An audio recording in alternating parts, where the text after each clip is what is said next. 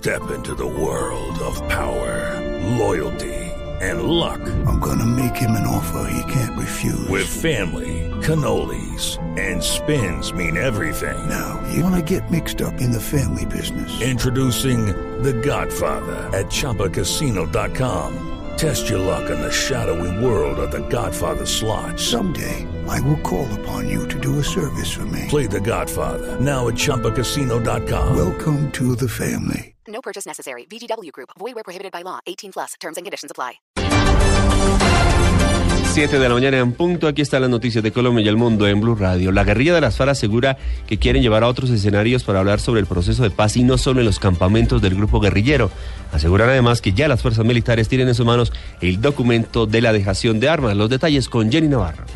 Buenos días, destaca en esta entrevista Carlos Antonio Lozada para el semanario Voz lo siguiente, comillas. Queremos salir a los distintos escenarios del país a explicar la visión de los acuerdos. Uno se da cuenta que en talleres, seminarios y reuniones públicas, los voceros del gobierno presentan informes sobre las conversaciones desde su visión, pero lo justo es que seamos las dos partes en igualdad de condiciones, que en distintos escenarios hagamos pedagogía de paz, cierro comillas. Le preguntan a Carlos Antonio Lozada, ¿cómo va la subcomisión técnica para la terminación del conflicto? Le responde al semanario Voz. Al día de hoy estamos muy cerca de llegar a un acuerdo. Nosotros, asegura, ya le entregamos a los generales la propuesta de lo que debe ser el proceso de dejación de las armas y estamos esperando la respuesta a esa propuesta. En lo que tiene que ver con el cese al fuego tenemos diferencias mínimas en aspectos procedimentales, pero estamos a días de cerrar ese acuerdo. Jenny Navarro, Blue Radio. Gracias Jenny. La policía adelanta las investigaciones para establecer quiénes serían los responsables de la muerte de por lo menos 10 personas en la última semana en Arauca. Daniela Morales. Oscar, buenos días. El general Jorge Hernando Nieto, director de la Policía Nacional, aseguró que en este momento ya se adelantan todos los protocolos de investigación para establecer si los responsables de estas muertes en algunos sectores como Fortul, como lo reveló Blue Radio en los últimos días, habrían sido causadas por parte de la guerrilla del ELN. Nosotros tenemos eh, allá una capacidad de investigación que estamos en ese proceso para poder determinar eh, las realidades de todas estas manifestaciones.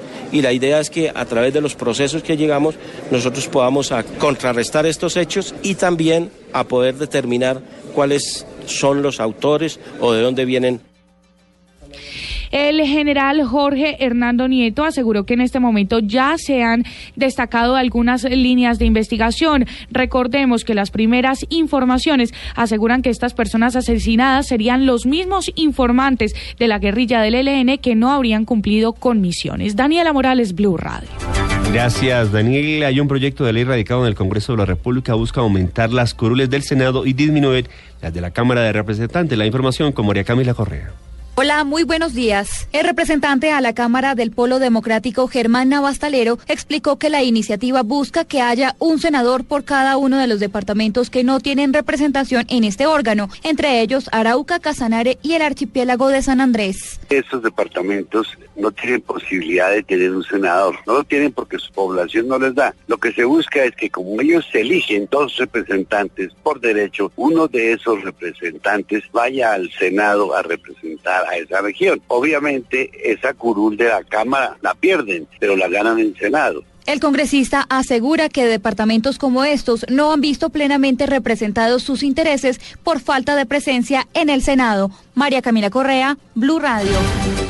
Gracias, María Camila. En noticias internacionales continúa la crisis política en Brasil. La presidenta Dilma Rousseff convocó a una reunión de emergencia para analizar la situación del expresidente y su padrino político, Luis Ignacio Lula da Silva. La información con Carlos Arturo Albino. En las últimas horas, la presidenta de Brasil, Dilma Rousseff, ha convocado a sus ministros del área política para analizar la situación de su antecesor y expresidente Luis Ignacio Lula da Silva, conducido por la policía para declarar sobre asuntos de supuesta corrupción. Lula es investigado desde hace semanas por los supuestos delitos de ocultamiento de patrimonio y blanqueo de dinero, aunque la fiscalía añadió que también es sospechoso de enriquecimiento ilícito. Decenas de personas afines y adversas se concentraron frente a la casa del expresidente para manifestarse y llegaron a darse puñetazos frente a la propia policía, los periodistas y muchos curiosos.